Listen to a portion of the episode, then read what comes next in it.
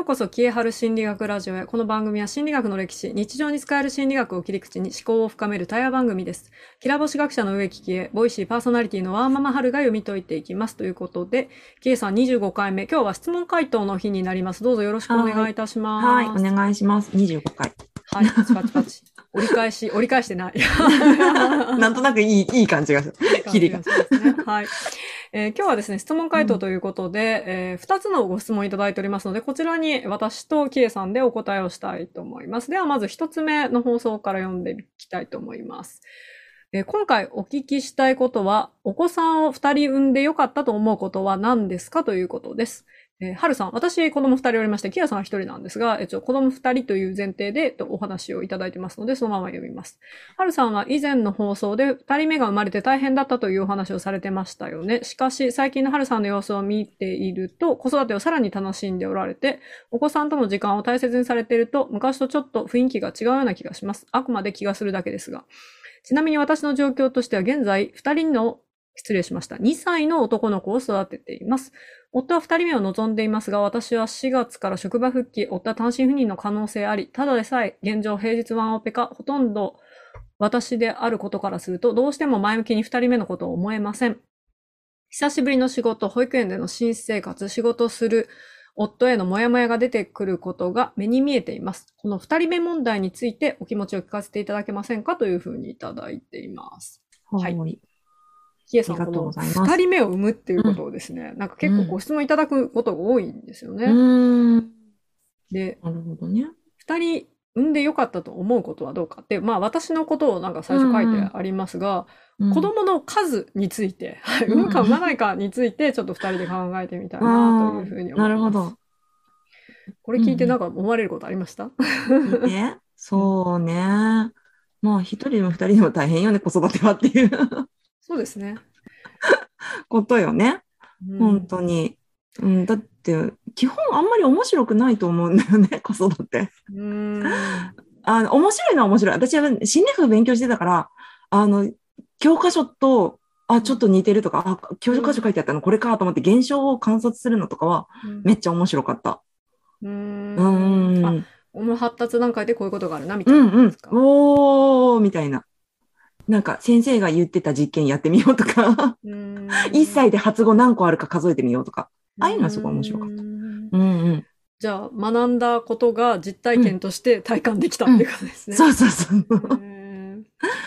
そうですね。多分ですね、子育て楽しいもんだって思わなきゃいけないっていう風潮があるからこういう質問になるんじゃないかなっていうのは思ったりします。えっ、と、私が子育てが2人目、えー、生まれてから、まあ最初は大変そうだけど今楽しそうって見えるのは、多分断片的に見てるからなんですよね。うんうん、はい。えー、私も、まあ、別に24時間全部楽しい、子育て楽しいって育ててるわけじゃないですよ。うんうんうん、はい。あの、常に、えっ、ー、と、その、なんていうのかな、楽しみを見出して育てるというよりも、毎日のルーチンのなんかいろんなことがある中で、時々楽しいことがやってくるから、日々の大変さが帳消しになるっていうような感じの、うん、えー、イメージが私子育ての中にありますので。ああ、そうだね。うん、それを、まあ、受容できるかできないかっていう話だと思いますし、うん、そういうのが向いてないっていう人も実際いると思うんですよね。うん。うん、日々の、まあ、ちょっとした子供の面白いこととか、なんか、なんでそんなことするのとか、面白い言葉遣いとかを、聞いたらそれがチャチャラになる、帳消しになる日々の大変さがって思えない人はいると思うし、うん、うん、それが別に悪いとは思わないので、うんうんうんえー、子供を持つ持たない、まあ何人持つ持たないも結局一緒なんじゃないかなと思うんですよね。うそうですね。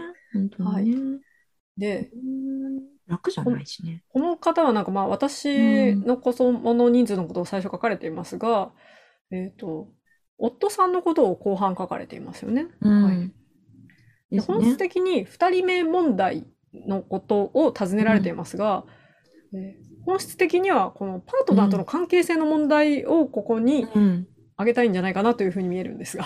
そう、そう、私もそう思ってるね。これ2人目産みたい産まないの話じゃなくて、夫が、なんだろう、自分はたくさん変化を強いられるのに、夫は大して変わらなくって、これっておかしくないっていうことに対して、夫婦間で話し合えてないっていう話じゃないかなと思ってんだよね。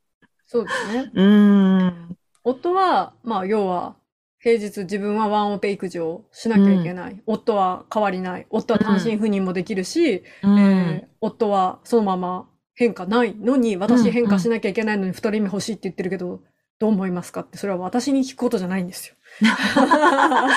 そうだね。そうだね夫に。そのまま聞いてもらってみていいですかっていう。はい本当だね。そうそうそう。私すごいいろいろなんか調整しないといけないんだけど、あなたは何しますかっていう話だと思うんだよね。あの、夫に対してね。うんうん。なので、うんうん。二人目問題だろうが、三人目問題だろうが、一人目問目だろうが、うんこのご質問者さんへの答えとしては、うん、この聞いている後半の内容をですね、そのままパートナーに聞いてみてください。そうだね。本当。それであなたに対してすごくモヤモヤしてます。前向きに思えません。あなたはどうですか？だよね。うんうん。望むのは自由なんですよね。子供が欲しいとか、あれが欲しいとか、これが欲しいとか。じゃあそのための、えー子供を授かるために何をするのかとか、うん時間とかお金とか、自分の仕事とかを、えーまあ物事はトレードオフですので、これやったらあれができないっていうことは絶対あるんですよね。で、それを、えー片方の妻ばかりに要求されてるような気がしてしまうのか、うんえー夫が本当はどういうふうに考えてるのかとか、えーはっきりしないので、なんかモヤモヤするんじゃないかなと思いますので。質問への回答としては、後半を全部 パートナーに投げてみてくださいっていう。そうだね。でもなんかほとんどの人は多分そういうこと考えなくて、なんか二人目欲しいねってできてみたらさ、いや、めっちゃ大変じゃん、私ってなってさ、うんまあ困るでし、だと思うんですよね。うん、で、あの、それをまあ事前にそうやって話せるのは、なんかいいのかなって思ったりはしますね。いい悪いかどうかわかんないけど、うんはいうん。うん、チャンスなんじゃないのかなと思います。そうですね。うん。あのちょうどこういう話をなんか産んだ後にするって、もううん。子供はね、捨てることできないんで、うん。選べませんけど、うん。まだいろいろ選べるし、別にそれでじゃあ話し合った結果一人でうん。いいね、うちはってなるのも私はいい選択だと思いますし、でそれで、も二人でいろいろ調整して二人目を設けたいんだと思うんだったら二人目を考えたらいいと思うので、そうですね。選択ができるというところでは希望的な今、あの場所に立ってると思いますので、うん。お話しされてみたらいいんじゃないかな。多分価値観のすり合わせになってくると思うから、うんうん、結構重要な局面じゃないのかなと思いますけどね。はい、うん。私は自分が子供二人育てて思うんですけど、うん。二人いると、まあなんかこう、兄弟喧嘩とかね、そういうのがもうずっとあるから、うんなんていうんですかね。一人より二人の方が楽よって言われたこといっぱいあるんですが、うん。私正直二人の方が大変だって思っちゃうんですよね。なんかね、習い事の送迎とかも2倍あるし、ねお金も2倍かかるし、あの、私結構ワンオペでし育児してることが多いので、うんどっちかの相手をしてたらどっちかが相手できないから、やっぱり兄弟喧嘩になることもあるので、この辺はですね、やっぱり育ててる親のキャパの問題もあると思いますし。あと、親が2人いる中でうん、うんどっちかが常にいない。例えば単身赴任になるとかですね。そうなるんであれば、もううちは一人の方がいいよっていうのも、別に酷な選択ではないと思いますので、その辺もあの、いろんなパターンとかケーススタディも見てみるといいんじゃないかなと思います。そうですね。あとなんか漠然と二人目できると思ってるけど、私は二人目不妊なので、そうそうですそうね。、そう、あの、できないこともあるよっていうね。はい。私もだって二人目不妊治療で授かってああ、そう、そうか。そうそうだね。そう。私はもうね、あの年齢がオーバーしてたから治療はしなかったけど、うん、そううん。そうだから、授かるかっていう問題もあるからね。そうそう。そんな欲しいからってできないからねっていう話 あったりするので。うん。でもそうやって考えるともうなんか子供を設けるっていうことに対して社会的なハードルが今すごい高いなって思うん高いですよね。。本当に、なんか負担が、なんか比重がね、なんかバランスが悪すぎるよね。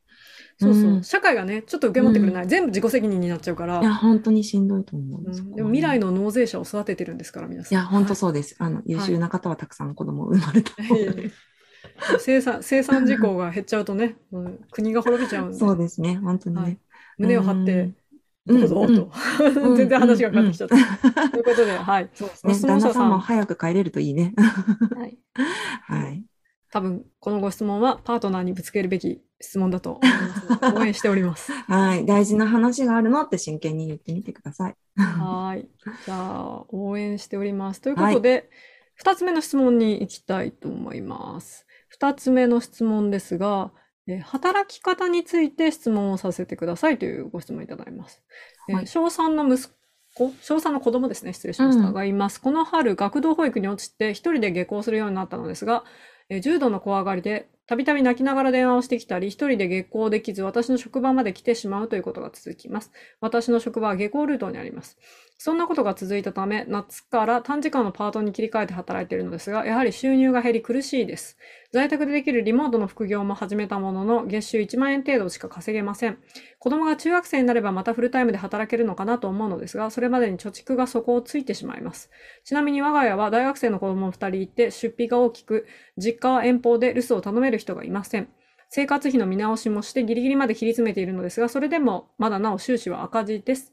完全在宅勤務できる仕事に転職するしかないかなと思っているのですが、出産や転居、その他の事情で転職歴が多すぎて、そろそろ履歴書が大変なことになっており、悩んでいます。夫はお金がないんだったら子供が泣こうがわめこうが我慢させて働くしかないんじゃないのかという考えです。さらに多忙な人なので、めったに家にいないため、家事育児が当てにできません。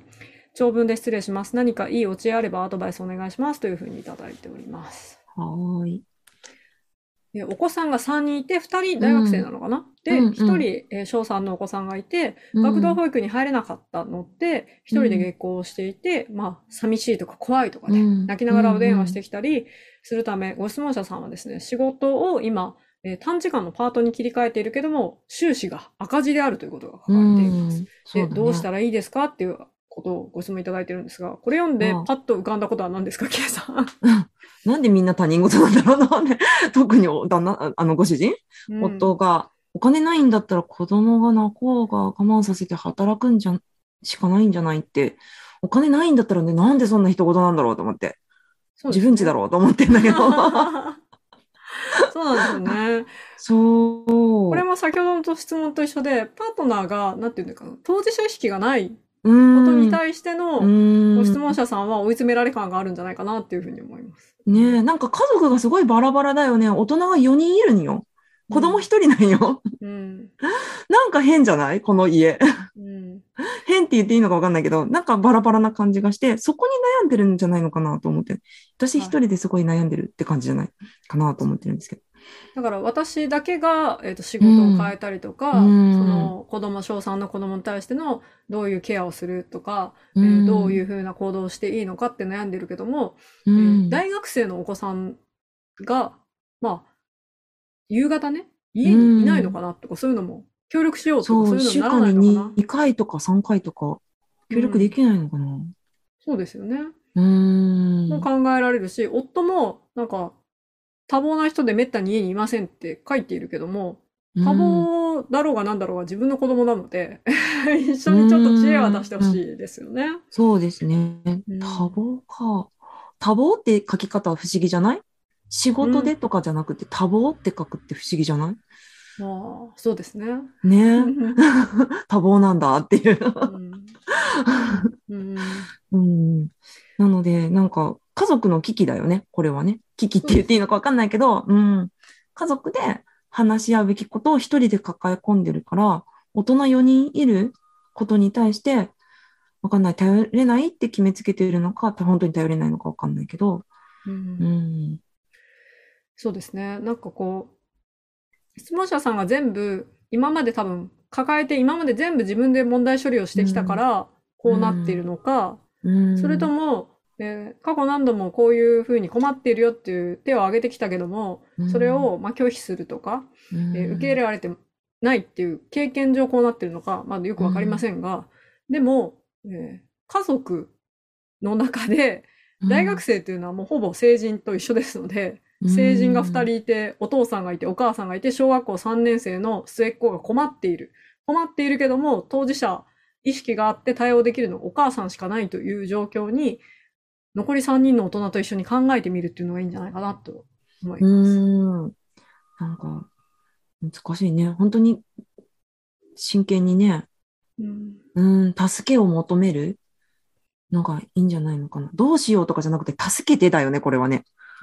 あともう一個気になるのが、うん小3でうん。重度の怖がりで泣きながら電話をしてくるっていうのは、うん。などういう状態なんだろうなっていうのはちょっとすごい不思議なんですよね。下校でね。うん。うん。でも、職場には来れるんだよね。そううん。家に一人でいるのが怖いってことなんですかね。